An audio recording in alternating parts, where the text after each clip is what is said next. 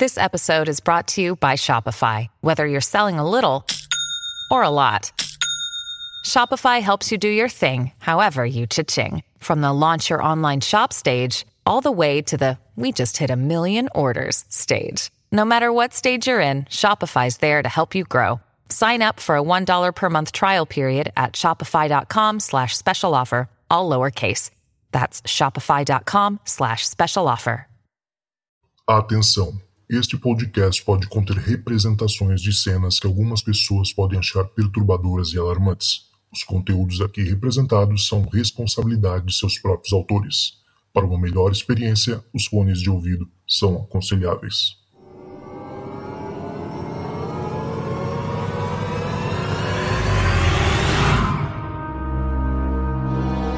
Fala galera, tá começando mais um Relatos do Além. Eu sou o Cristiano Zoucas e hoje temos aqui a ilustre presença de um dos maiores pesquisadores brasileiros. Ele foi acadêmico né, no Brasil ao defender uma dissertação de mestrado em História sobre o fenômeno OVNI, além de ter mais ou menos quase 30 anos de ufologia aí nas costas. Queria dar muito minhas boas-vindas ao, pesquisador Cláudio Suenaga. Tudo certo, Cláudio? Tudo certo, Cristiano. Um prazer e uma honra estar aqui. Eu agradeço o seu convite. Pô, obrigado. Você já entrevistou aí quase todos os ufólogos vivos. Né?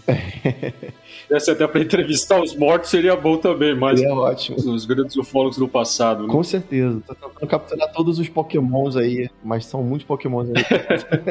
Sim, eu espero aí poder corresponder, porque todos os que você entrevistou são monstros aí da ufologia, pessoas muito mais gabaritadas que eu, mas de qualquer forma, vou tentar contribuir com o que eu posso aqui, Cristiano. Oh, obrigado. Você... Olha, eu tô para gravar com você desde a época que eu fazia o Hangar 18, né? Agora, aqui no Relatos do Além, apesar de ser um podcast mais focado em relatos de pessoas que viram coisas, de vez em quando eu gosto de trazer algum pesquisador aqui, porque eu acho que tem a ver, tem conexão. Tudo que tem a ver com paranormalidade, sobrenatural, eu acho que tem a ver também com ufologia, né? E depois eu perturbei, quem não sabe, eu perturbei tanto o Cláudio, né? Até jogo sujo eu fiz com ele. Falei assim, falei, não, pô, pô do Rodrigo Cunha não veio no meu, não sei o quê. Imagino. Eu aqui sou relutante na entrevista, você sabe disso. Eu eu, na verdade, eu prefiro ser o entrevistador. É Entrevistei vários ufólogos aí também. No meu canal tem várias entrevistas com ufólogos é, pioneiros. Ali. E eu prefiro ser o entrevistador. Eu pesquiso, entrevisto as testemunhas. Eu detesto ser o entrevistado. Eu detesto e geralmente eu fujo dessas entrevistas, ainda mais por, quando é em vídeo. Uhum. Tô fazendo questão de dar essa entrevista para você porque é em áudio, né? Sem problemas. Em vídeo eu detesto dar entrevista em vídeo, rapaz. É, eu não sou um cara muito bem afeiçoado, sabe? Eu Você sabe muito bem. Eu, eu, eu me distraio vendo meu próprio, minha própria câmera. Eu, às vezes eu prefiro falar, eu tô falando com vocês, muitas vezes eu fecho o olho, então, porque eu tô pensando nas palavras. Mas em vídeo fica meio ridículo a pessoa com o olho fechado, né? Exato, exato. Então, em vídeo eu acho que dá um pouco mais de liberdade de você, como você não está sendo visto, né? Você poder ficar mais à vontade, às vezes até falar mais. Eu acho que você, acho que em áudio a gente fala mais, né? Que, do que em vídeo. Em vídeo você fica um pouco assim, ressabiado, você fica, às vezes, como você falou, distraído com a sua própria imagem. Você fica olhando ali pra câmera, olhando pra você mesmo. É estranho isso. É estranho, né? Um pouco estranho. Então, é. Eu, eu prefiro em áudio. Eu, mas também não vou te garantir que eu aqui em áudio vou me sair bem. Vamos ver, não. Cristiano. Não tem problema.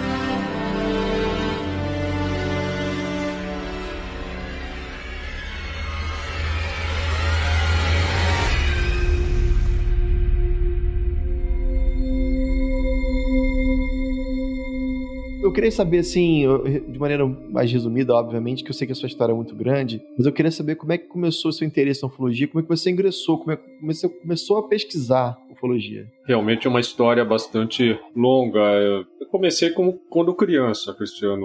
Eu sempre gostei desses assuntos, aquelas coisas inexplicáveis. Né? Como é que surgiu esse gosto? Eu não sei. Porque desde que eu me conheço por gente, desde que eu era criança, não tem idade, eu já me senti atraído por isso. E qualquer programa que tinha na televisão, ficção científica, seriados que passavam na época, né? eu assistia tudo. Quando eu tinha aí meus sete, sete anos, seis, sete anos de idade, eu fiz um desenho desenho de um disco voador. A minha mãe pegou esse desenho e mandou para a revista Recreio, uma antiga revista, acho que a maioria não lembra, porque é a revista dos anos 70, né? Ela mandou esse desenho para a revista Recreio da editora Abril. A editora Abril publicou esse desenho, né? Foi a primeira coisa que eu publiquei na minha vida foi esse desenho, que saiu de uma revista. Foi justamente da revista Recreio, o desenho de um disco voador. Tem disponível aí esse desenho aí no site meu aí para quem quiser ver. E aí quando eu tava no ginásio, um colega meu ali, que era um descendente de gregos, o nome dele era Constantino. Olha, esse cara eu gostaria até de reencontrar, porque ele, ele era um cara meio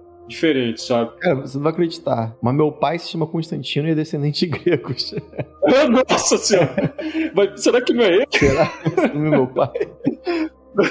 Será que não é ele? Poxa, sei lá. Então, é, isso aí foi na escola Alcântara Machado, lá em São Paulo, é, ali no bairro do Ipiranga. Então, aí ele viu que eu tinha um interesse sobre discos voadores né, e me recomendou ler a revista Planeta. Ele tinha um exemplar da revista Planeta. Era uma revista, era uma edição especial da Planeta só sobre OVNI. Eu tenho essa revista até hoje guardada. E ele me mostrou a revista, eu, eu adorei, comprei a revista, e a partir dali que eu, eu não larguei mais. Uhum. Aliás, a Planeta tinha muitas edições focadas em, em, ufologia, né? Nossa, eles publicavam naquela época, início dos anos 80, isso foi no início dos anos 80, eles publicavam muitas edições especiais de ufologia, né? E eram edições, assim, de um altíssimo nível. Geralmente eram, eram matérias que eles traduziam, né? Grande parte dessas edições. E havia também vários artigos de, de pesquisadores brasileiros também. Então, foi a partir dessa, dessa edição da Planeta que eu comecei a pesquisar, comecei, então, a juntar todo tipo de material, acompanhar tudo que saía, né? E até que eh,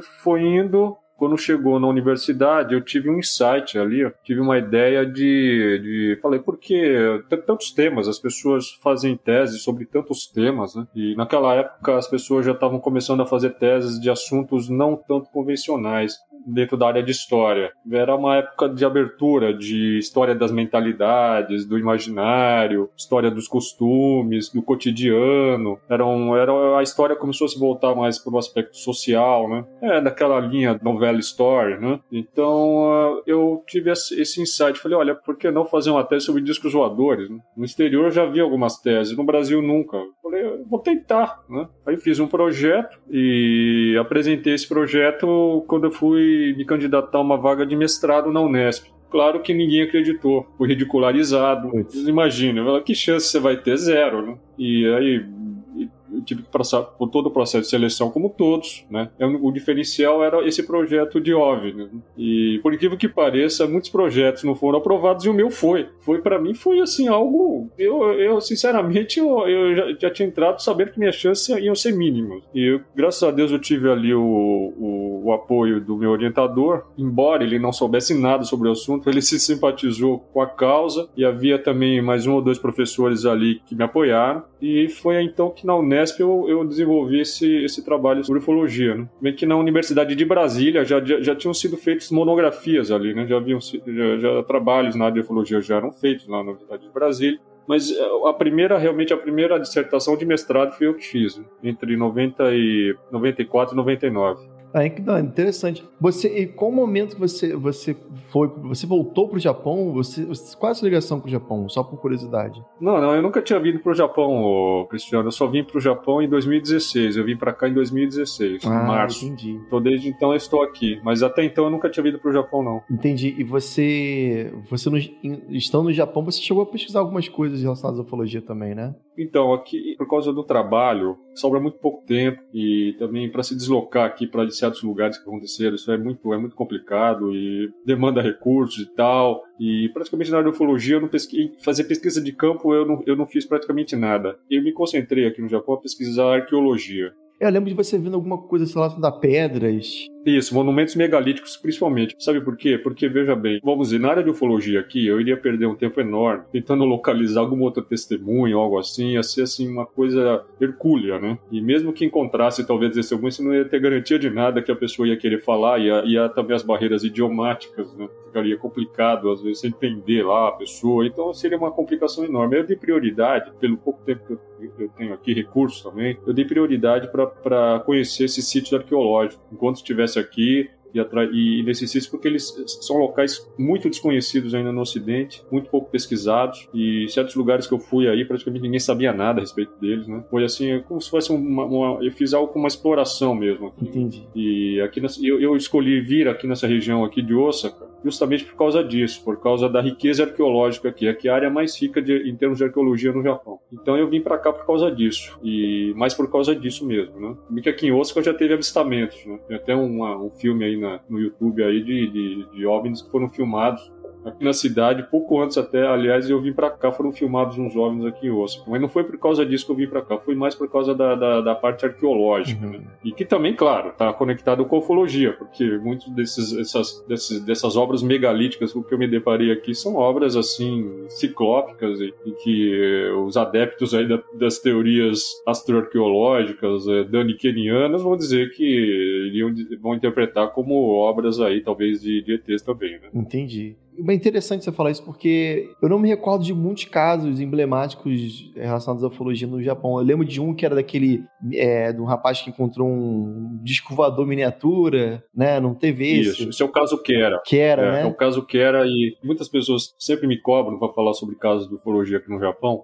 Aí eu acabei agora há pouco escrevendo uma. Eu, eu fiz uma. Na verdade, mais uma compilação, né? Traduzi alguns textos aí, fiz uma compilação e tal, juntei tudo e fiz uma matéria enorme. Tá no meu blog. Eu entrar no meu blog aí, claudiosuenaga.com.br, tá lá a matéria sobre o caso Quera. Tive que dividir, acho que em seis ou sete partes a matéria tão grande, né? O caso Quera é sobre um, alguns meninos, eram nove meninos ao todo que encontraram um OVNI miniatura e eles capturaram esse OVNI e ficaram ali examinando ele, fizeram até esboços do OVNI, assim, detalhados, sabe? como se fosse um desenho técnico do OVNI, interagiram de diversas formas com ele, que ele desaparecia, reaparecia e que ele tinha dentro, ele tinha, eles chegaram a ver dentro assim, parece que tinha alguns circuitos. O OVNI aparentemente também tinha algum tipo ali de, de capacidade sobrenatural. É né? incrível. Só que esse caso foi bastante contestado recentemente, foi bastante contestado por céticos que localizaram inclusive um objeto fabricado aí por uma indústria seria muito parecida com esse OVNI. Só que os, os, garotos, não sei um deles lá que parece que chegou até a dizer que poderia ter, eles terem inventado e tal, mas os garotos até hoje aí eles, eles ainda insistem que eles viveram tudo aquilo, que o caso foi autêntico e tal.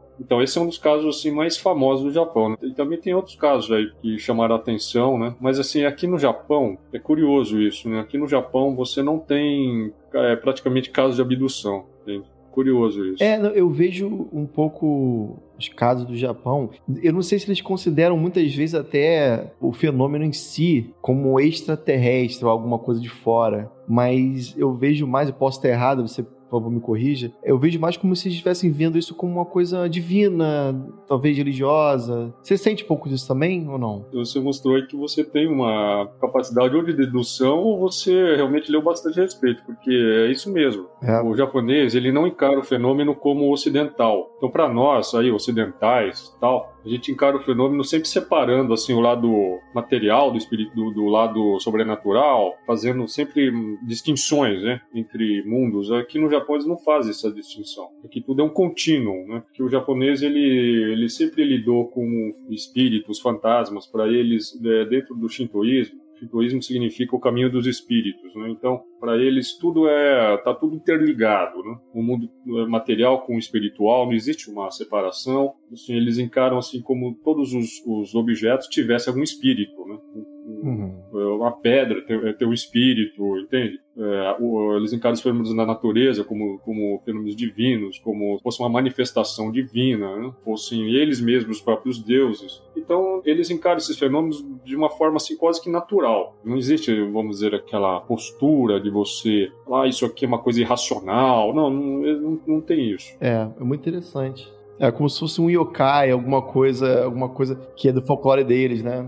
Isso, exatamente, exatamente. E também no folclore deles, eu até também já citei isso, eu já, já escrevi uma, um artigo curto sobre isso. No folclore japonês há, há muitos relatos antigos que falam de certos espíritos que vêm à Terra e pegam pessoas e levam para passeios em outros mundos, e nesses passeios eles ensinam, passam ensinamentos, de modo que não há, não há essa coisa. Então, por causa disso também, talvez não, não há abduções, eu não sei, mas a gente tem que refletir sobre isso. Isso dá uma discussão enorme, né? Por que é que as abduções se concentram mais nos Estados Unidos, Brasil, né? Uhum. Os países que você mais ouve falar de abduções, algum, alguns na Europa, mas é tudo, praticamente todas as, as casas de abduções se concentram nos Estados Unidos. Você pode notar isso, a maioria. Verdade. Mas tem que se perguntar por que, que eles não abduzem. Algumas, algumas pessoas viram e mexem às vezes questionam isso, não percebem isso, né? Engraçado que muitos não percebam. Uhum. Por que, que eles não sequestram pessoas de etnias, assim, certas etnias,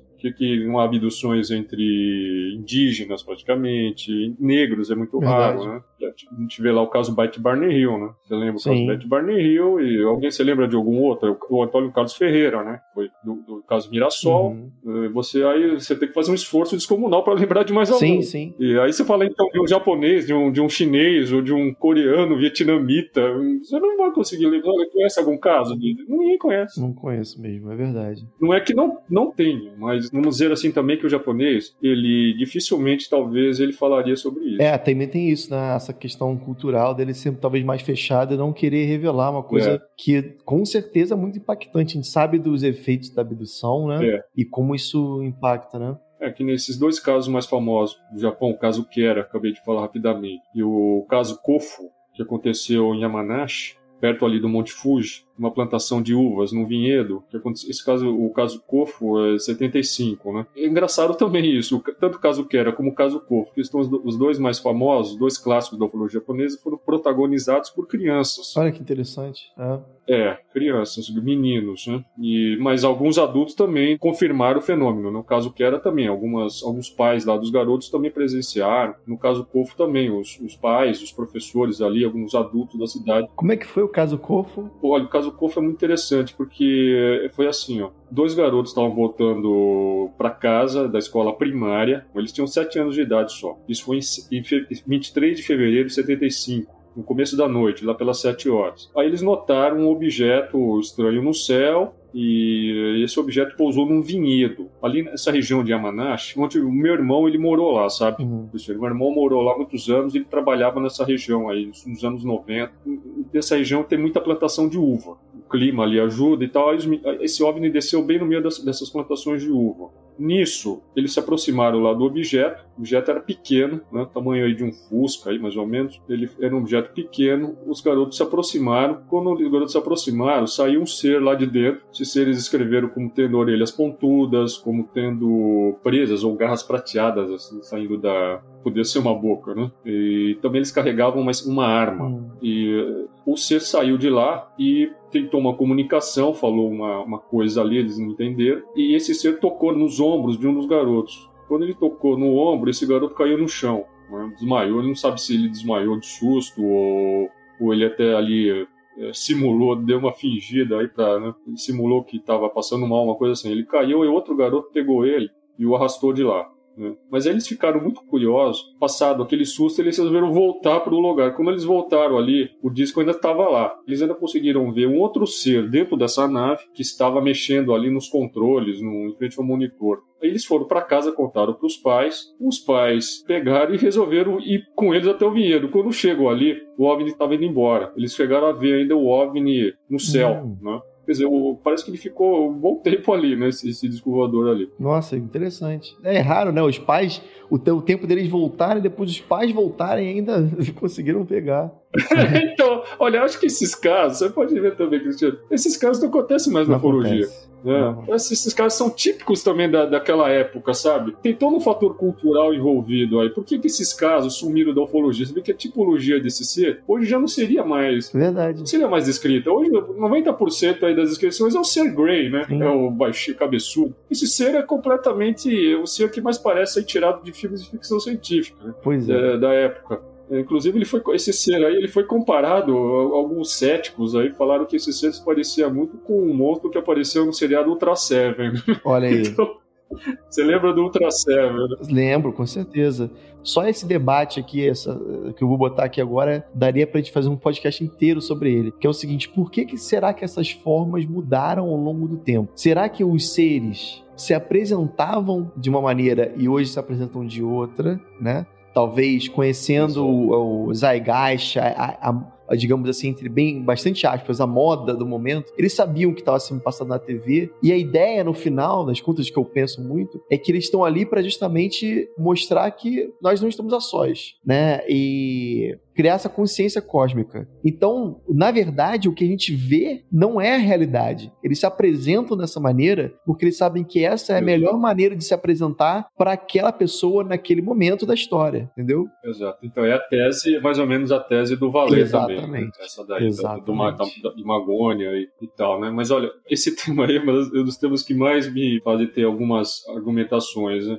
Mas eu, só para concluir o caso Cofo, depois que eles voltaram lá, as autoridades voltaram lá, eles encontraram, né, para não para não ficar parecendo aqui que foi apenas um relato aí de, de meninos. Né? Eles voltaram lá, encontraram as marcas do pouso do disco, encontraram três pilares caídos no chão e fizeram. Eles foram muito minuciosos. O japonês geralmente é muito minucioso. Né? Eles foram lá, ainda fizeram um teste de radiação, detectaram que o local estava com alto índice de radiação. Uhum. Você vê, a gente está falando aí, por que, que eu estou mencionando isso? É porque o negócio não é só imaginário, como a gente pode aqui talvez reduzir o assunto, né? Cultural que o fenômeno deixa indícios, deixa, deixa indícios materiais, uhum. né? Como ele é fotografado também, etc. Ele deixa indícios materiais. Mas esse aspecto cultural é fortíssimo. É o Zeitgeist aí, no uhum. caso, da época. Então, assim, cada época parece que retrata o fenômeno de uma forma diferente. Ou é porque, na hora em que a pessoa vai descrever, ele descreve, já influenciado pela sua cultura, ou é porque esses seres se apresentam realmente daquela forma, para que se façam entendidos por aquela cultura. Exatamente. Uhum. Então, vamos lá, na, na Idade Média o, eles apareciam em forma de, de navios voadores. Uhum. Para certas tribos indígenas, eles aparecem ali na forma dos deuses do, dessas tribos. Na época moderna,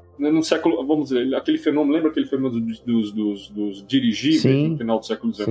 Então, ali eles apareciam todos em forma de dirigíveis. Por que isso? É. Os OVNIs apareciam em forma daqueles dirigíveis. Eram OVNIs é, pesadões, eram OVNIs com até formatos arcaicos e tinham adereços rococós, barrocos até em alguns OVNIs. Lembrava muito a descrição, por exemplo, daquele navio voador do, do Verne, de Rómulo, o Conquistador. Ah, sim, é, é. Então, tinha muita influência até de, de Júlio Verne. Parece que o Júlio Verne que se inspirou, na verdade, naquela onda. Né? Exatamente. Aquelas ondas de, de, Aí ele escreveu o Robert. Todas essas lendas, holandês voador, né? Navios fantasmas na época das grandes navegações. Exato.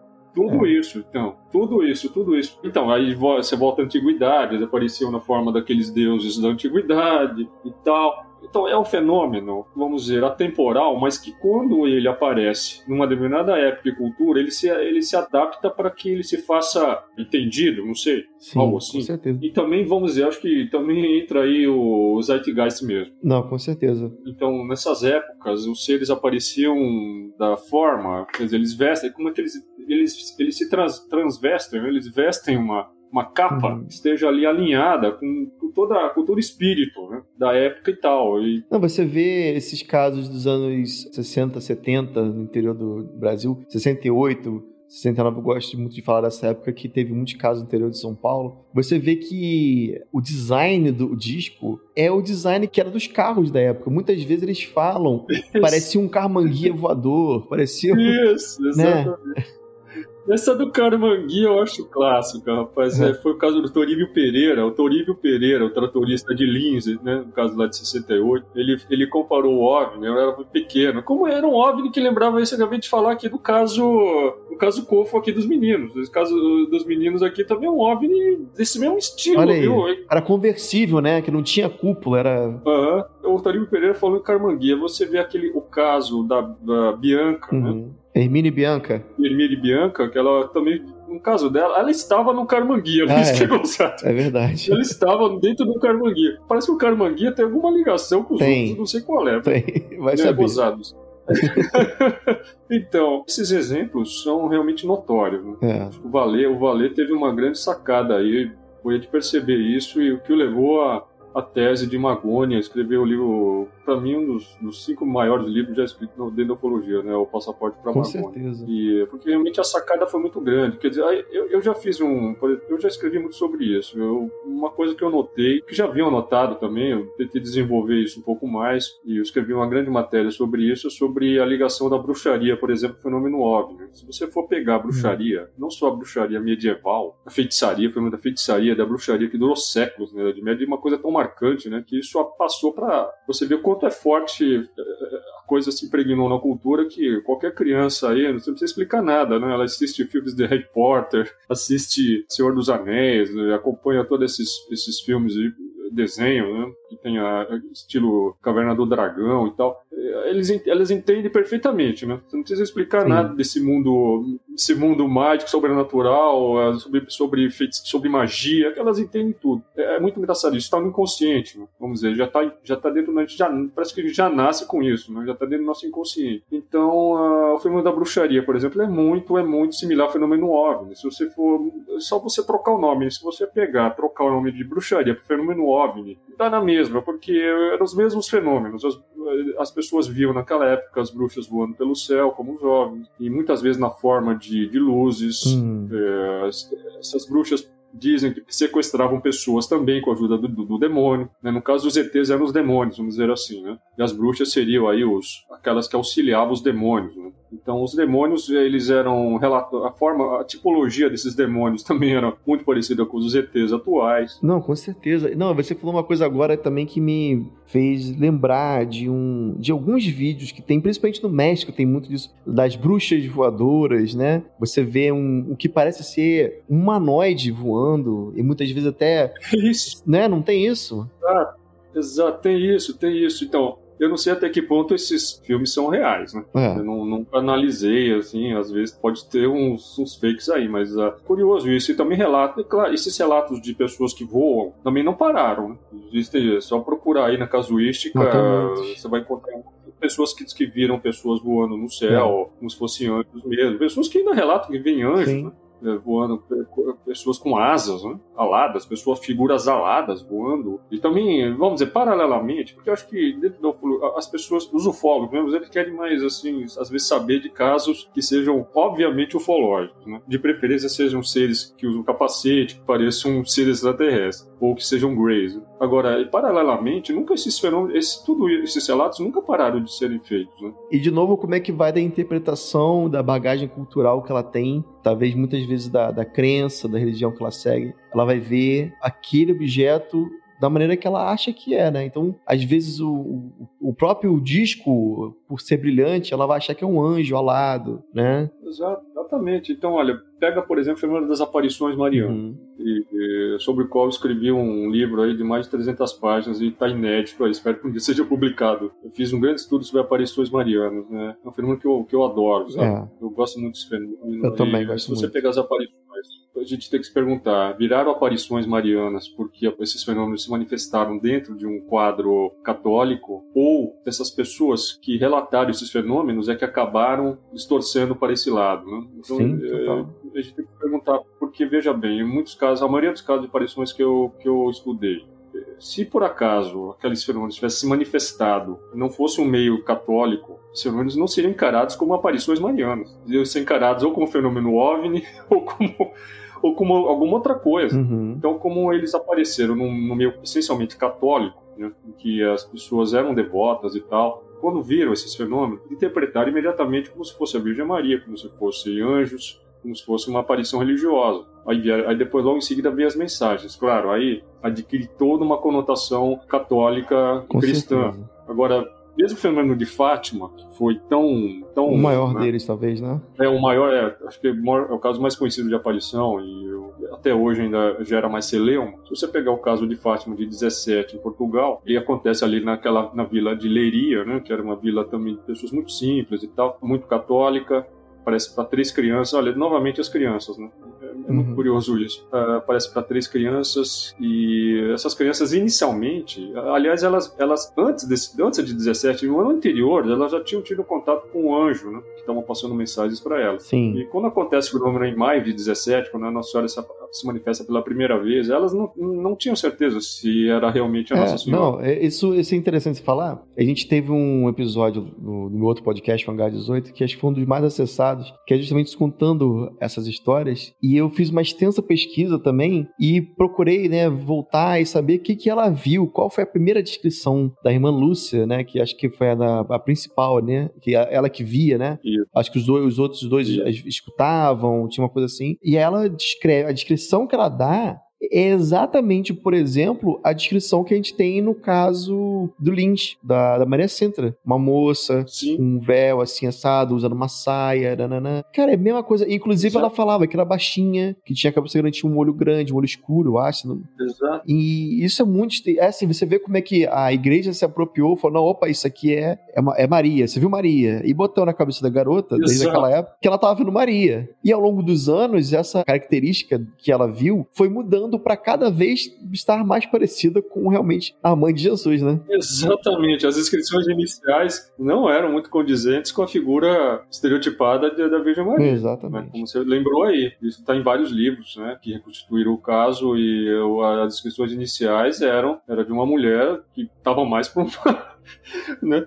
Tava tá, mais, mais uma, um, ser ufológico, Exatamente. vamos chamar assim. Até os fenômenos todos que cercaram a Fátima, a gente tá falando só de Fátima aqui. Né? Ah, do, do Sol, né? Também teve a, aquela. Exato. Então, a gente tá falando só de Fátima, né? Mas existem aí mais de 2 mil casos de aparições registradas, né? Acho que 2 mil até pouco, 2 mil casos conhecidos. Né? A igreja só reconheceu 17 é até hoje. Mas será que as pessoas sabem disso? Que a igreja católica reconheceu apenas 17 casos de aparições marianas desde a época de pois Cristo. É. E tem muito mais, muito mais mesmo. Teve um caso interessante no Ceará, Maciço do Baturité. Você lembra desse? Que Nossa, você lembra. Foi todo mundo para lá, vários fiéis, carreata, ônibus lotado, para ver as luzes que dançavam no céu. Esse eu acho muito legal porque, assim, das poucas vezes em que o fenômeno pôde ser visto, interpretado por observadores que tinham uma visão completamente distinta do, do fenômeno. Né? Então você tinha ali os religiosos que encararam tudo como se fosse a Virgem Maria, e tinha os ufólogos que encararam como se fosse fosse discos voadores. Né? Exatamente. As, ambas as, os modos de ver foram válidos, tá certo? Não posso dizer que um estava certo ou estava errado. Os dois viram da que forma. queriam, né? né? Então vamos dizer, exato. Então, no caso aí do, das aparições, a igreja muitas vezes, de fato, ela força um pouco, às vezes ela se apropria. Você, imagina, você está num local lá dominado pela igreja e você não tem o que relatar. Você vai lá e relata ali para o padre e tal, né? Ou para pessoas que são altamente religiosas. Elas vão imediatamente dizer, ó, foi a Virgem mesmo, não tem dúvidas. É. Né? A partir de então, tudo que você falar, tudo que você relatar, mesmo que não seja condizente, eles vão forçar a barra. Vão falar, ó, oh, isso aqui deve ter sido uma mensagem querendo dizer isso e aquilo. E as distorções, a gente, a gente não sabe até que ponto chegam as distorções. Olha, eu posso dizer para você que, que todo caso que eu, que eu, pesquisei pessoalmente, eu notei muitas distorções. É, né? Muitas, muitas, muitas. Não teve nenhum caso que eu pesquisei até hoje que eu peguei, eu, eu pesquisei e falei, nossa, é exatamente como eu, eu, li. Nenhum. É. Então, as distorções acontecem até dentro de um meio que você não poderia ter tantas distorções né? Porque você não tem ali muita gente interpretando, você só tem uma linha. Né? Então, mas dentro de uma só linha você. Mas você acha que se deve isso ao que ao, ao ufólogo que não é bem, bem preparado para fazer uma entrevista? Ou você está falando que essa distorção acontece muito pela bagagem cultural da pessoa que acaba descrevendo da maneira errada? Ambos, Ambos. né? Ambos, ambos. Muitas vezes os, alguns ufólogos eles é, também puxam demais a brasa para sardinha, né? é ou a sardinha para a brasa, certo? Procuram forçar eu tô falando, é, isso acontece em todas as áreas. Procura às vezes forçar a testemunha, Sim. querendo assim já, já fa fazer com que ela diga que aquilo foi extraterrestre, entende? Foi um ET. Sim. Muitas vezes a testemunha não diz que foi ET. Ela disse assim: Eu vi algo estranho, eu não sei é. o que é. Certo? Pode ser um fantasma, pode ser uma assombração. Ela vai falar isso, pode ser um, um demônio, sabe? qualquer coisa. E, isso de você forçar, às vezes, a interpretação, que às vezes gera, gera uma distorção. Com certeza. Grande. Eu lembro sempre da entrevista do Birajara Franco Rodrigues, que eu já falei milhões de vezes aqui, que é interessante quando ele fala assim: quando o ufólogo pergunta pra pessoa se ela viu um disco voador, você pega essa resposta e pode jogar no lixo. Porque o ufólogo acabou de influenciar o entrevistado, a testemunha, a dizer que viu um disco voador, entendeu? Ah. Você não pode falar, ah, o que você viu foi um disco voador. Né? Exatamente. Então, é, é, é, isso. Eu acho que o ufólogo, ele, ele, ele nem deveria assim, se apresentar como ufólogo. É, você se apresenta já como ufólogo, você de alguma forma você já está influenciando. É, com certeza, com certeza. É melhor você chegar e, e é, seria o método antropológico ideal, né? Qual é o método antropológico? É, é você entrar dentro de uma sociedade que não é a sua, dentro de uma, de uma tribo, né? de uma cultura que não é a sua, se infiltrar lá dentro, se misturar uhum. ali, né? Passar despercebido e, e você vivenciar aquilo dentro do grupo junto com eles, você poder ouvir e ouvir tudo em primeira mão e sem influenciar. E você simplesmente coleta os dados, anota os dados da forma como eles, como eles disseram para você. Depois que você vai fazer um estudo em cima disso para ver. De interpretação, né? é. Isso. Não na hora ali, não tentando induzir ninguém a falar alguma coisa. Eu acho que a ufologia evoluiu bastante. Porque, veja, mesmo os pesquisadores do passado, os pioneiros, cometiam esse erro também. Então, é, muitos, muitos ufólogos lá da, da, dos anos 50 e 60, que tinham, por exemplo, que, que, que eram adeptos da linha do Adams, uhum. por exemplo, né? Procuravam pegar todos os, os casos e interpretar tentar convergir para isso, né? É. é isso, para poder se assim, convencer as pessoas não, só tem ser bonzinho aí, são todos seres amigáveis. Então ele pegava muito desses casos que nitidamente não eram exatamente amigáveis, né? Que mostravam uma certa hostilidade. Às vezes colocava assim, não, o ET agiu assim, ele dizia assim, o ET agiu dessa maneira, não porque ele era tinha alguma intenção maléfica, mas é porque ele talvez fez isso para se defender. Sim, entendeu? já ouvi muito. então é sempre uma justificativa assim, quer dizer, então, a, e também a, você vê, há o outro lado também, há ufólogos que já encaram o fenômeno aí, ah, os, os ETs, eles têm uma intenção realmente hostil e maléfica, aí ele, ele pega qualquer caso e, e põe aí num saco e classifica, ó, tá vendo? Esses casos aqui mostram que os ETs queriam atacar as pessoas e estão querendo agredir as pessoas e tal, né? Que também não deixa de ser verdade, são convincentes Sim. também, porque realmente tem casos, eu estudei vários casos aí que, que os ETs mataram pessoas, né? É, então, é uma coisa que, que a gente sempre fala é assim, o que a gente entende por maldade, bem e mal, esse conceito é uma coisa humana, né? E às vezes o ET matar uma pessoa, talvez para ele, da mesma maneira que uma onça mataria um outro humano, mas não é porque a onça é má, não é porque a onça tem, é porque é do instinto. A gente não sabe exatamente do que a gente está lidando, então é difícil a gente falar que, ah, ele fez isso porque ele é mal, ou olhar, ah, ele fez isso porque ele é bom, né? Essa, essa questão, questões assim morais, eu vejo muito como coisa do ser humano, né? Exatamente isso, né? Quer dizer, não porque o, certos valores não sejam absolutos, né? uhum. né? Não vamos relativizar tudo também. Acho que há, há, certos valores que são absolutos, categóricos. Você acha que existe uma lei universal do que que... Não, não. A gente reconhece o que é o bem, que é o bem e o mal, assim, né? É. De maneira que... né? A gente sabe o que, por exemplo, se você agredir, eu acho que isso valeria em qualquer parte do universo, uhum. né? Você maltratar uma pessoa mais fraca que você deve ser uma lei universal. Você não pode maltratar alguém que é mais fraco que Sim, você. Faz certo? sentido, faz sentido, com certeza. É, eu sou aberto a todas as hipóteses. Então, é, mas são categorias assim universais e absolutas. Quer dizer, vamos dizer, agredir um doente, uma, né? ou, ou, você não socorrer uma pessoa que está precisando de ajuda, Sim. também são coisas assim, sabe? Acho que são são obrigações morais. Com certeza. Uma coisa assim que para mim é, é, difícil de eu ter uma opinião é justamente porque quando eu estudo sobre os casos, todos eles a pessoa, a testemunha, a abduzida, o que for, a vítima, sai com alguma sequela. Ou é no corpo, ou é mental, né? Psicológico, a pessoa nunca volta bem. Às vezes tem gente que fica mal para sempre. Tem caso Barroso, por exemplo. A gente tem vários aí, né? Mas, ao mesmo tempo, por mais que o contato seja sempre maléfico pro ser humano, ao mesmo tempo a gente sabe que se eles quisessem, poderiam talvez fazer um mal pra Terra. Mas não fazem. Não descem, não jogam um raio laser na, na Casa Branca, entendeu? Então, assim, ao mesmo tempo ficou nessa dúvida. Então, eles são maus ou eles são bonzinhos, né? Eles poderiam fazer mal para todo mundo, mas ao mesmo tempo escolhem, parece que só fazer mal para uma pessoa aqui ou lá é pontual. Eu não, eu não, pra mim, isso é a maior dúvida que eu, que eu tenho na ufologia, entendeu?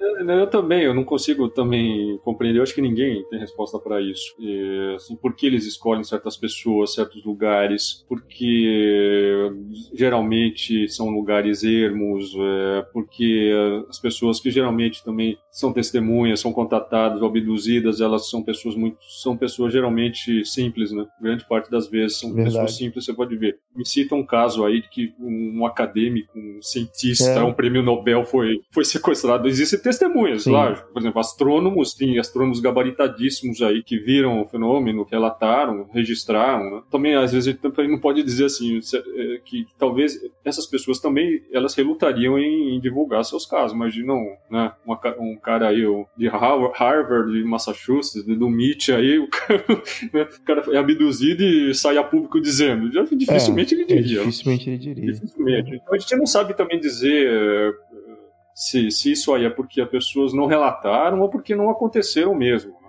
A gente não sei já, já, as pessoas mais simples, muitas vezes são mais, elas são mais é, uhum. abertas. Uhum. Então, elas também são mais ingênuas e contam o, o que aconteceu a elas e a, o caso se espalha e depois outros vão lá e acabam entrevistando. Mas se a gente for pensar até nisso, quer dizer, como é que esses casos vêm a público? Pois é. Não. Então, um caso, um caso se torna conhecido, a gente já, já tem que falar, nossa, já é algo tanto surpreendente, né? Porque muitos casos teriam ter, poderiam ter ficado completamente esquecidos, ah, abafados, jamais. Né? E deve, deve ter, ter claro, penso deve muito ter acontecido muitos é. casos. É. Já tem, você pensa muito também, né? Imagina quantos casos não aconteceram aí que jamais nem foram pesquisados jamais. Então a gente não sabe exatamente, né? Quando a gente traça essas grandes estatísticas, a gente faz aí uma grande análise da casuística comparativa e tal, a gente não sabe exatamente se a gente está tendo um quadro real da situação, certo? Ou se o quadro, esse quadro que a gente tem aí é o quadro que não chegou apenas. É, total, verdade. Sempre, isso, esses problemas sempre vão, vão haver. Uhum. Não é como agora, se a gente for pegar especificamente os casos todos, a gente vai notar isso. Né? A maioria aconteceu com pessoas de, de uma formação mais simples. Né? E o porquê disso? Eu sempre me perguntei isso. Aqui. É, essa pergunta de um milhão de dólares. Gostaria que alguém me desse uma resposta. Não, isso também acontece na área religiosa. Você pode ver que todas as pessoas que foram escolhidas aí por Deus é, também eram pessoas simples, né? Os apóstolos lá de Cristo eram pessoas, é. Eram pessoas comuns, simples, Tem uma boa é, entendeu? E, todas, praticamente todas as, os visionários ou as visionárias das aparições marianas também eram todas pessoas muito simples, simples ou eram crianças, é. ou eram adolescentes, pessoas simples. A gente pode fazer aqui mil especulações, né? Por exemplo, de ser crianças, por exemplo. Será que a criança de alguma forma estaria mais propensa ou mais aberta, ou, por exemplo, como nos casos de poltergeist, né? Sim. Você tem um epicentro, geralmente é um adolescente. Será que é por causa disso? Verdade. Tem algumas explicações que falam que tem a ver com os hormônios, que elas estão mais suscetíveis a algum tipo de abertura é. de canal e tal. Tem várias milhares de hipóteses. Né? Exato. São todas especulações.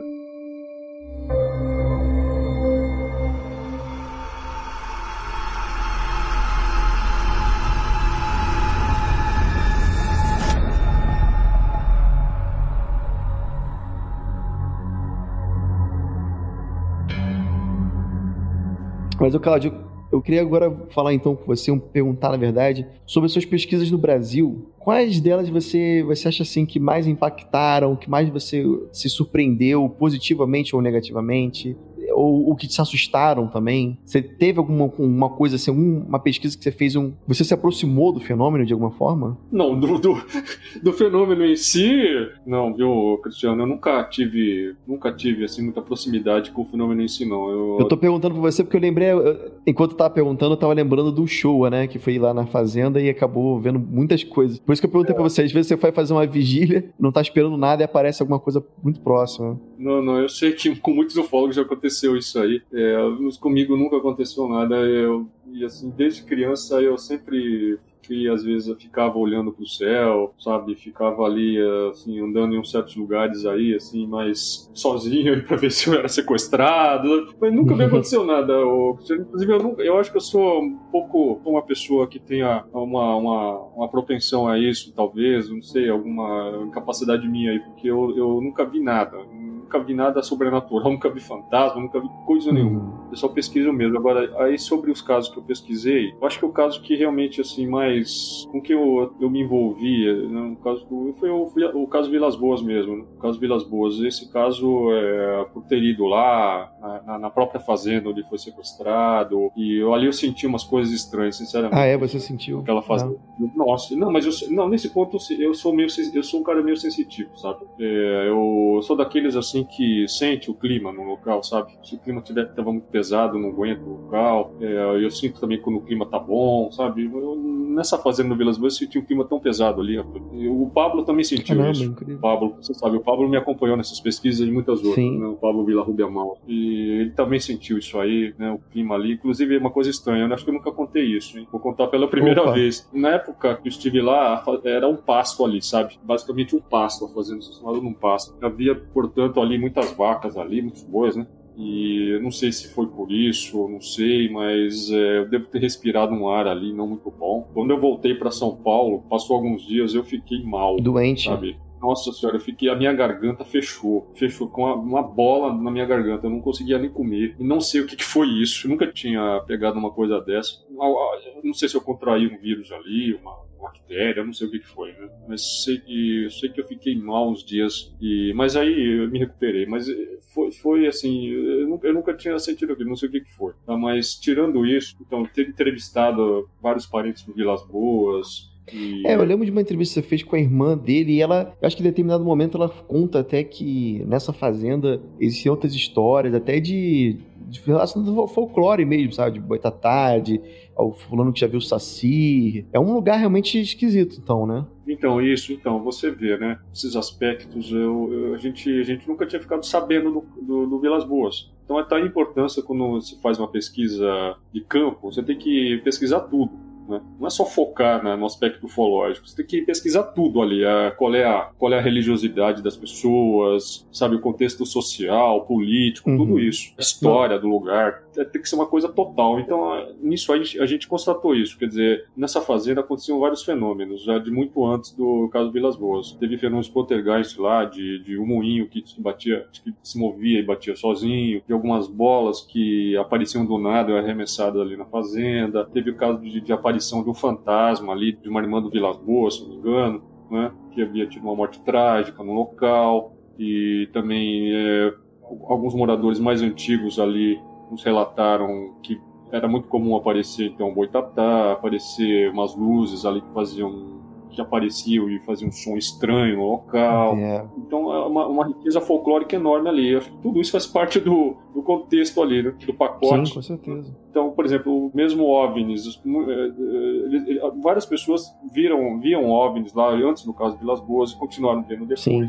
E, então a gente fica aqui pensando. Então, um fenômeno que se manifesta dessa forma em todos os lugares, geralmente há uma intensa manifestação em certas áreas. Né? Essa, essa, área que aconteceu o caso de Vilas Boas, diria assim, parece que ou tem por perto algum tipo de base, como falam aí, não sei, nada se pode ser provado nesse sentido, né? uma base alienígena, sei lá o quê, ou tem um, um portal ali, ou, não sei, o local tem alguma emanação de algo, alguns minerais no subsolo, e várias especulações, não sei, mas essa, toda essa região aí do sul de Minas Gerais, uhum. norte de São Paulo, né? Se concentram muitos fenômenos nessa área aí. A gente pode lembrar que o caso Antônio Carlos, Antônio Carlos Ferreira mesmo, né? Não é tão distante dessa área, né? Bom você lembrar, até assim, para quem não conhece, fazendo um pequeno resumo aqui, o caso de Vilas Boas aconteceu em 57 com esse senhor, né, Antônio Vilas Boas, e ele foi abduzido e dentro da nave ele teria tido relações sexuais com uma, uma criatura, um ser, né? Agora, eu lembro de você falando é, que você teria lido um livro, agora eu não, eu não lembro, me recordo muito bem os detalhes, mas que teria uma ligação ligação.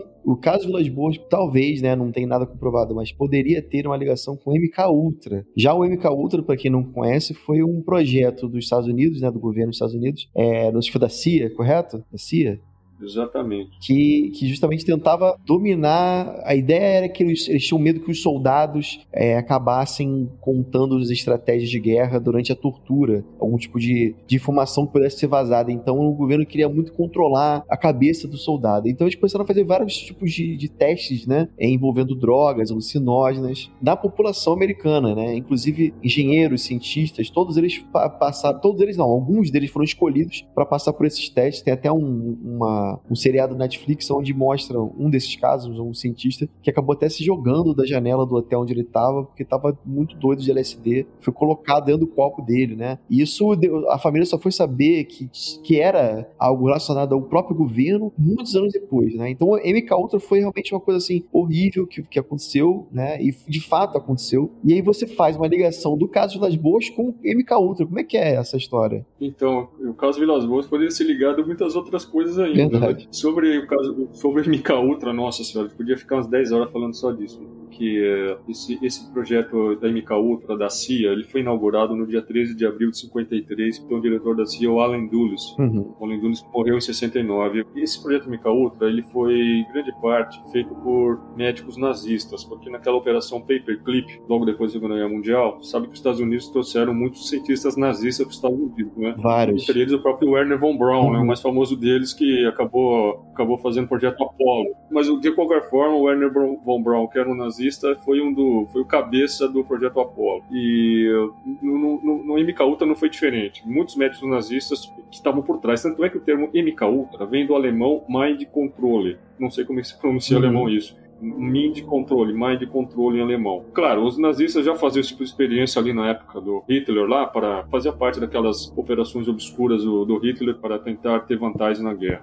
E, aliás, os alemães estavam muito, muito avançados, né? Os nazistas estavam muito, Nossa, muito, muito avançados nessas áreas. Né? Eles investiram muito, é, e também outro assunto que também daria muito aí, eles realmente desenvolveram ali alguns OVNIs e coisa e tal. Né? Então, aí que acontece? O que acontece é o seguinte, a CIA fazia esses testes na época com o projeto MK Ultra, começou a fazer isso. Então, o LS, próprio LSD, o ácido lisérgico, que se tornou aí a droga da moda nos anos 60 entre os hips, foi desenvolvido nos próprios laboratórios da CIA para o projeto MK Ultra eram drogas alucinógenas para que pudessem ser usadas em operações as mais diversas para que os Estados Unidos tivessem vantagem, principalmente por causa da Guerra Fria. Né? A ideia era usar essas drogas de alguma maneira aí das maneiras mais inusitadas para ter vantagens na, na, luta contra os russos. Né? Aí o que acontece? O que aconteceu é o seguinte, meu caro Cristiano, em 78, um tal de Bosco Nedelkovic, que morreu em 99, que era um linguista, ele era tradutor do Colégio Interamericano de Defesa, ele era um órgão militar que atuava em vários países aí, serviço aí da OEA, do Organização dos Estados Americanos e tal, era um órgão também exatamente voltado a esses, esse combate contra os comunistas, contra os russos. Bom, aí o que, que ele fez em 78? Ele revelou ao ufólogo Richard Hick Reynolds, que durante os anos 50 e 60 a CIA, a CIA que foi criada em 47, gozado isso? Hum. foi criada em 47, na época do, da, surgimento do fenômeno, foi logo depois da era moderna dos OVNIs, né? é, coincidência. Então ele, ele contou para o ufólogo Rick Reynolds que uh, a CIA havia fabricado vários casos de OVNIs dentro de uma operação que eles chamavam de Operação Mirage, né? É um nome já bastante sugestivo. Uhum. Então, e o Nedeljkovic, ele trabalhou para a CIA entre 56 e 63 na América Latina, certo? Então ele atuava dentro da América Latina nesse período. Mas foi nesse período que ele aprontou, tá? Que ele aprontou essas daí. O Nedeljkovic era um sérvio que já havia escrito um livro chamado Controle da Natalidade. Ele só tem na, no, na biblioteca do Congresso da Argentina. Então, esse, o Nedeljkovic, ele participou dentro dessa Operação Mirage dessa experiência que teria havido ali na região de São Francisco de Sales. Eu acho engraçado isso. Também como é que o, como é que esses caras podiam estar lá nessa região de São Francisco de Sales, a não ser que uma, se tivesse algum tipo de colaboração com os militares brasileiros. Talvez. A gente sabe que até, até hoje a, o FBI, é, os Estados Unidos entram no Brasil na hora que quer, quando quer, né? Até para fazer. Então, é o quintal. Então o Brasil é, é o quintal dos pode caras. Pode ser. Tô, não tô falando que não tô falando que foi, mas tô falando que assim a gente sabe uma ligação muito forte que o Brasil tem com os Estados Unidos, né? Exatamente. Então, na época, havia realmente essa colaboração, né? Ainda, certo? Uhum. Havia mesmo. Então, então, o que aconteceu? O que aconteceu é que como eles queriam testar, eles queriam saber que efeitos esse derivado químico teriam na mente humana. E o quanto a mente humana também, eles queriam saber quanto a mente humana poderia ser alterada e manipulada por essas substâncias. Então o que, que faz o Nedeljkovic junto com o grupo lá? Eles pegam um helicóptero, um helicóptero desses militares, tinha mais ou menos aí uns 5 metros de comprimento, e que eram helicópteros que eram usados já na época de operações de guerra psicológica e tal. Eles, eles resolveram fazer isso exatamente na fazenda do Vilas Boas. Também engraçado isso. Como é que eles escolheram justamente ali? Será que eles já vinham observando é, ali? Estavam sobrevoando, né? E viram um cara de, de noite dando mole, né? Isso, então pode até ser. Então nisso aí pode até ser que alguns OVNIs que estavam sendo vistos lá um pouco, um pouco antes do caso, podiam ter sido os helicópteros aí Poderia. Do, do, dessa operação, né? Vamos aí especular. É, considerando que em 57 as pessoas não sabiam que era um helicóptero no interior de Minas Gerais. A gente, a gente tem que também botar essa hipótese aqui, né? Vai... Não, mas confundiram, é, confundiram. confundiram. Então, o que aconteceu? Dizem que o Nedeljkovic ele chegou no aeroporto de Santos Dumont, no Rio de Janeiro, em 1957. Aí ele, ele conheceu outros oficiais, um oficial da Marinha dos Estados Unidos, tal, e todos os que iam participar dessa operação aí. Então, aí também eles falam, ele falou que tinha, eles tinham uma base instalada na Serra do Espinhaço, que fica uhum. ali perto. Né? Poxa, eu gostaria muito de, sabia exatamente onde. Ah, então eles faziam vários voos ali na área, e num desses voos aí, partindo de Uberaba, à noite, por volta ali de umas 10 da noite, eles sobrevoaram essa região da Fazenda Vilas Boas. A Fazenda Vilas Boas fica bem à margem do Rio Grande. Uhum. Inclusive, esse Rio Grande acabou inundando boa parte da fazenda. Quando eu fui lá, mais da metade da fazenda estava inundada por esse uhum. rio. Ele foi inundado foi inundado pelo Rio Grande. Então, o que aconteceu? Aí eles, eles acharam que o Vilas Boas, fazendeiro ali, estava ali à noite, ele, o, o Vilas Boas ele tinha aquele costume de arar a terra à noite, porque a, a, a, região faz muito calor, fazia muito calor, e à noite era mais, era mais arejado, tá? né? Menos, era mais fresco, e eles poderiam, ele, ele trabalhava com mais tranquilidade. Então, ele, fica, ele tinha esse costume. Acho que os caras observaram isso. Aí, mais ou menos de uma altura de uns 60 metros, eles jogaram esse gás sobre o Vilas Boas. Tá? Esse gás, o que, que era esse gás? Era um, de, um derivado químico do lorazepam. Hum. Tá? Quem entende de química aí acho que vai, vai sacar. Só procurar na internet, lorazepam, tem até a fórmula desse, desse, desse gás aí. Né? É, ele gerava estímulos nervosos, afetando os neurônios, hum. né?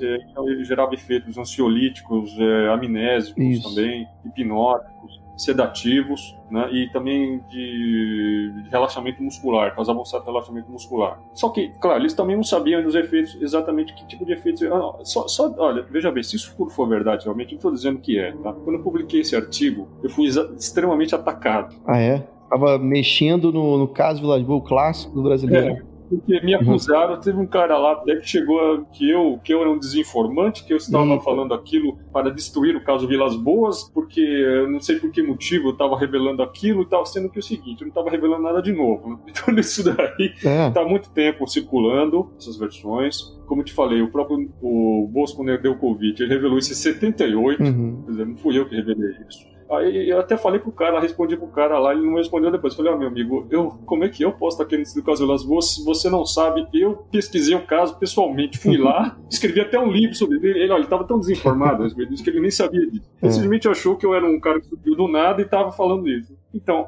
é, mas vamos, vamos, ao que interessa, vamos falar do caso aí, disso daí. Isso aí realmente é, é, é um negócio que né, causa espécie. Também, dizer, não sei se é verdade. Sim. Se isso for verdade, só o fato deles terem feito uma experiência com, com Vilas Boas já é, já é um negócio escandaloso. Com certeza. Assim, o que, não, o que eu não acho impossível, uma vez, como eu falei, eles fizeram isso com a própria população americana. Se eles fizeram com, com os, os, deles, eu acho que seria muito plausível eles fazerem com a, com a gente, né? Então... então, nesse aspecto, nesse ponto, não é de duvidar. Porque eles, quantas experiências terríveis nos fizeram? Operação Tuskegee, uhum. né? Fizeram ali com, com os negros, né? É, eles contaminaram os negros, uma população negra ali de, uma região, da região de Tuskegee, eles, contaminaram com é. sífilis. É. Experiências macabras que os caras fizeram, é. né? Só para lembrar um pouco antes, vai. Muita gente acha que ainda acha que os Estados Unidos é a pátria dos homens de bem e bonzinho. Né? É, não é mesmo. Mas os americanos nunca foram bonzinhos. Vamos só lembrar aqui que eles exterminaram os índios. Com certeza. Né? Eles tomaram para tomar os territórios todos ali, todos os territórios que eles têm lá ao sul dos Estados Unidos foram tomados dos índios. Sim. Eles, inclusive, fizeram com os índios. O que, que eles fizeram com os índios? Eles não só exterminaram, assim, com, com bala mesmo, né? Todos esses filmes aí, de ver esses filmes foram feitos por Hollywood, foram feitos para colocar os americanos ali como os, os, os heróis da história, os índios sempre retratados como, como, os, como é. os caras que mereciam ser mortos, né? Você pode é. reparar esses filmes, aqueles filmes de John Wayne, dos anos 40, 30, 40. Sim. Eram todos filmes que foram feitos com propaganda, uhum. né? Assim, para que eles limpassem a barra deles, né? Eles são os, grandes heróis ali, os, os pioneiros, né? Os, os, que estavam ali os, para, para civilizar a região, etc e tal, e os índios eram um bando de... de, de Selvagens, um né? bando de bárbaros que mereciam é. ser mortos, né? E eles fizeram horrores durante a história toda, eles esterilizaram os índios, né? Eles não só os mataram a bala, como esterilizaram, fizeram uma grande esterilização entre eles, né? Então, uh, eles não são flor que se cheire, não. Né? Vamos só também lembrar o macartismo aí que estava rolando na época, certo? Também não foi bolinho e coisa e tal. Uhum. E, então, então, aí o que acontece? Então, como você mesmo falou, se eles foram são capazes, foram e ainda são, né? Que ainda há muitas experiências aí secretas em andamento que eles realizaram. Então não é de duvidar que eles tenham feito isso. Se eles fizeram, também que ó, não estou dizendo, não tô dizendo que realmente eles fizeram isso. Isso foi revelado pelo Bosco quando ele deu Covid. É bom lembrar. É. Ele revelou isso, eu estou apenas dizendo o que ele revelou. Né? E depois eu contestei isso também. Depois, depois eu me perguntei por que, que o Dedeukovic resolveu revelar uhum. isso. Para quê? Ah, certo, não, não entendi muito bem, mas fica sempre essa dúvida, né? Será que foi para espalhar mais desinformação, para confundir mais? É. Eu não sei. Bom, é, é tudo, é tudo uma, uma, coisa nebulosa, né, Cristiano? Eu, eu gosto, acho que muita gente está querendo saber, uma, as pessoas querem uma resposta definitiva. Mas é difícil, é. Então, então se o Vilas Boas ele estava já alucinado, então ele, ele, ele enxerga os caras como ETs ali, como, como seres ali extraterrestres. Com aquela roupa, tubos, estavam, né, e tal. Eles estavam vestidos com uma roupa, né, para eles não respirarem aquele esse produto químico, obviamente eles estavam usando todas aquelas proteções. Uhum. Né?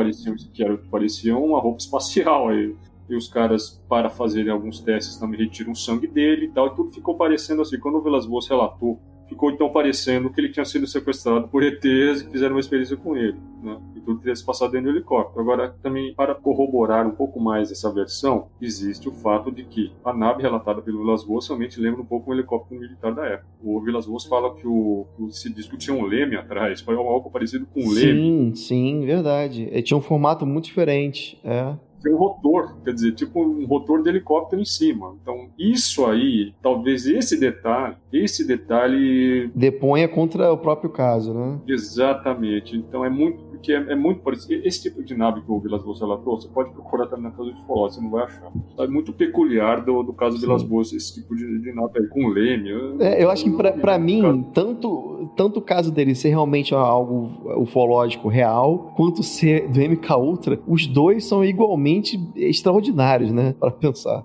Não, sem dúvida. Sem dúvida. Dizem até que muitos outros casos, né? Ufológicos, eles foram produzidos pelo projeto MK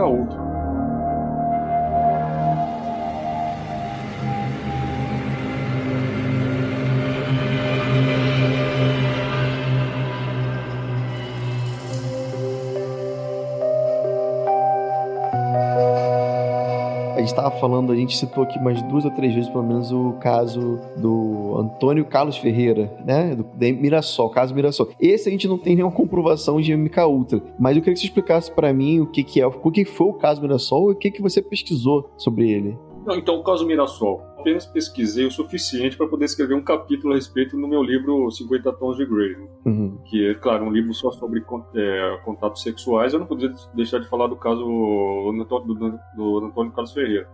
O, o caso do Antônio Carlos Ferreira, eu tive mais informações quando eu entrevistei o grande ufólogo falecido Ney Matiel Pires. Sim, ele foi o, primeiro, o principal investigador né, na época. Foi. Eu, entrevistei, eu e o Pablo entrevistamos ele lá em Mirassol. Foi que nós fomos até a região de Mirassol, né? Infelizmente, nós não encontramos quando fomos lá. Não conseguimos entrevistar o Ferreira tal, não, não deu na ocasião, né? E, mas olha, a gente pretende, eu, eu pretendo aí se um dia eu, eu, eu puder, aí eu pretendo é, investigar melhor esse caso, viu? Eu pretendo sim. Agora, pelo que o, o Matiel nos contou, né? Ele confirmou todo o caso, o que aconteceu, contou todos os detalhes, né? Essa entrevista aí eu transcrevi, coloquei no meu livro, a transcrição completa da entrevista está no, nos apêndices do livro. A entrevista dele ao vivo está no meu canal no YouTube, né?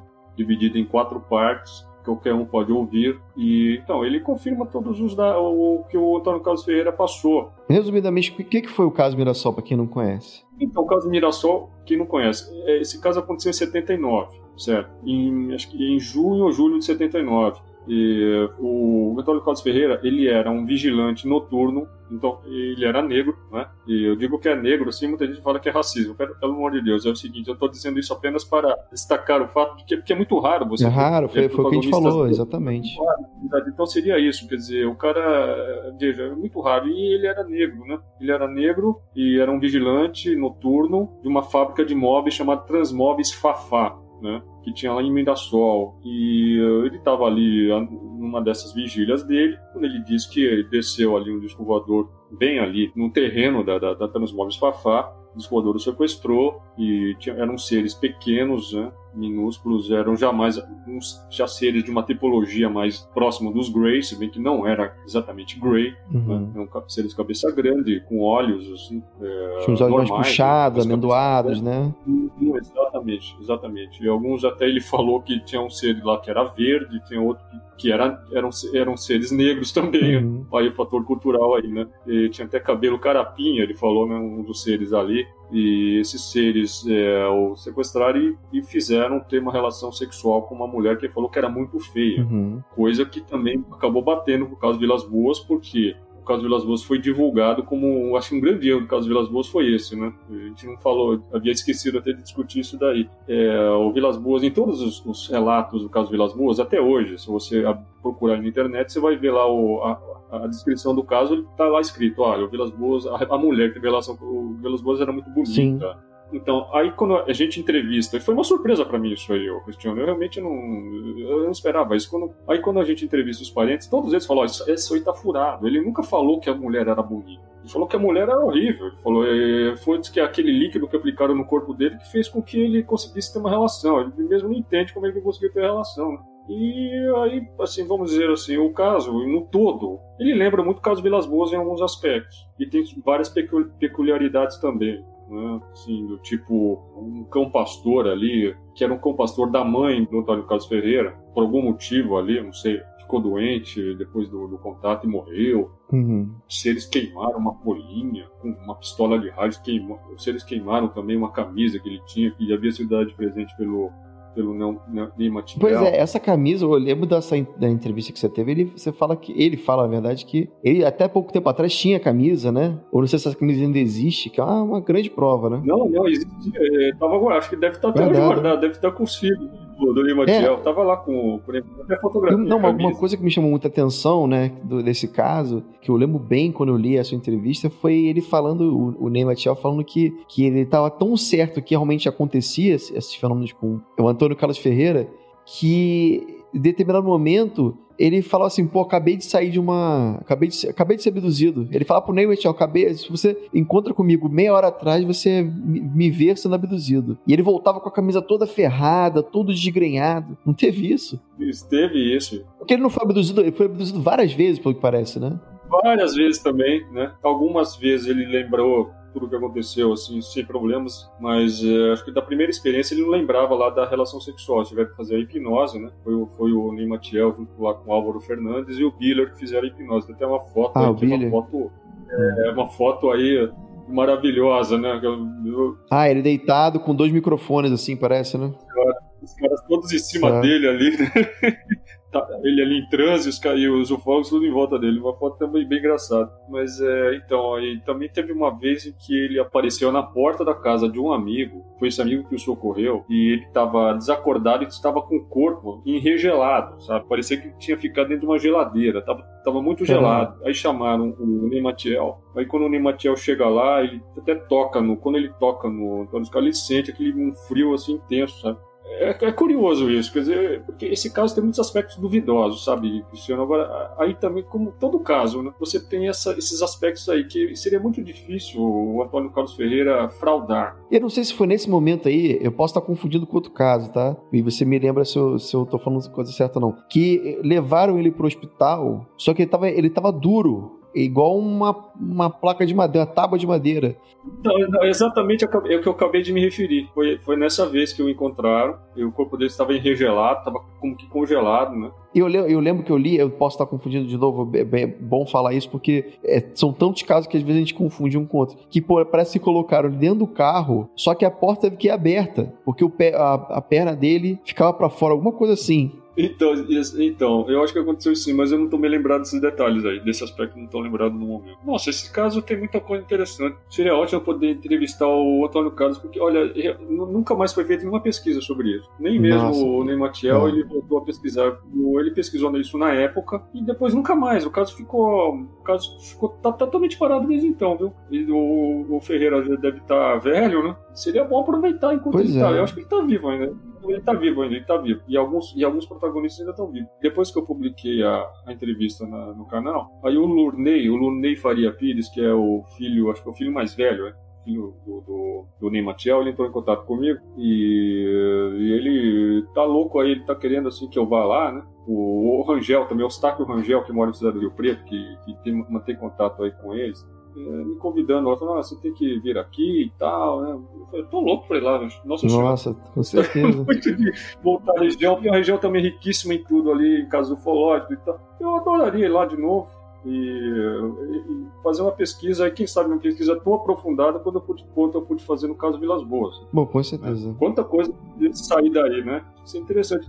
Infelizmente, na ufologia brasileira, é por falta de, principalmente de recursos. Uhum. Recursos, as pessoas têm que trabalhar, né? Cuidar das suas vidas, fazer muitas outras coisas. Então, assim, os casos ufológicos eles ficam muitas vezes parados. É verdade. parados e esqueci. Se, se, se, não for feita uma pesquisa em cima né? No tempo ali que no tempo em que as pessoas, as testemunhas ainda estão vivas e tal, o caso ele vai ele vai ficar perdido. É, com certeza, ainda mais agora a gente com tanta tecnologia podendo ter um um depoimento em vídeo, áudio, né, da própria testemunha, coisa que a gente não tinha na época do Walter Buehler, né? A gente tinha os boletins e é uma coisa assim, eu acho muito importante assim, até para para você manter isso como um acervo vivo, né? Uma coisa que você tá aí sempre botando em novas mídias, né? Você se atualizando, deixando de ser aquela coisa, porque para mim, às vezes eu sinto muito que a ufologia tá muito é, guardada num armário com cheiro de naftalina, sabe? E não tá se modernizando. Os casos antigos, emblemáticos, estão as pessoas, as testemunhas estão morrendo e essas histórias não, não, estão sendo passadas à frente, né? Então por isso eu acho que é importante sim, com certeza. Então, a gente tem que aproveitar então, os recursos que a gente tem hoje, que na época, nas, nas épocas que aconteceram esses casos, não havia para você ter um gravador, né? Já era algo difícil, é gravador de fita, de rolo. É. Só de você, você conseguir gravar essas entrevistas já era difícil. Né? Eu fiz quase todas as minhas pesquisas assim, com. Eu não, não, tinha, na época não tinha celular, não tinha câmera digital, não tinha nada disso. Gente fazia com gravador de fita e câmera, de, câmera analógica, tirar as fotos com câmera analógica. Imagina, você tem ali um rolo de filme, às vezes de 12 poses, 24, você podia só tirar essas fotos. Né? Uhum. Então, muitas, muita coisa, muita coisa se perdeu nisso. Você podia ter feito registros e mais registros. Pô, né? Hoje você pode fazer assim, um registro total, né? total dos, dos casos. E assim, paradoxalmente é aquilo. Hoje, hoje que há esses recursos, parece que faltam, falta um pouco de disposição às vezes, faltam pesquisadores, faltam. Verdade. É, faltam casos também, né? Que é, os grandes casos parecem que aconteceram só naquela época. Você já não acontece mais esse tipo de, de, de, de caso. Assim, extraordinário, assim, né? Não, não tem mesmo. Não tem mesmo. Hoje, hoje em dia ficou só na base do avistamento, né? Então, é, é o Zeitgeist. É. Você vê que os carros hoje estão totalmente adaptados à nossa época. Você pode ver que os, os tipos de disco que aparecem hoje são disco condizentes aí com o design atual. Né? Uhum. Né? Você vê que o, o, design daquelas naves dos anos 50 e 60 eram condizentes com o design da época. É verdade. É o conceito de futuro da época, né? Os seres que apareciam, o tipo de roupa que eles usavam. Astronautas, né? né? O, o, modo como eles se comunicavam. Lembravam muito o que você via nos próprios seriados da época, né? Nos filmes. Sim. E hoje, os seres que aparecem hoje, os, os casos que você tem hoje, lembram muito tudo, é, tudo tá dentro, inserido dentro da, da, nossa, da nossa realidade de hoje. Total. Incrível.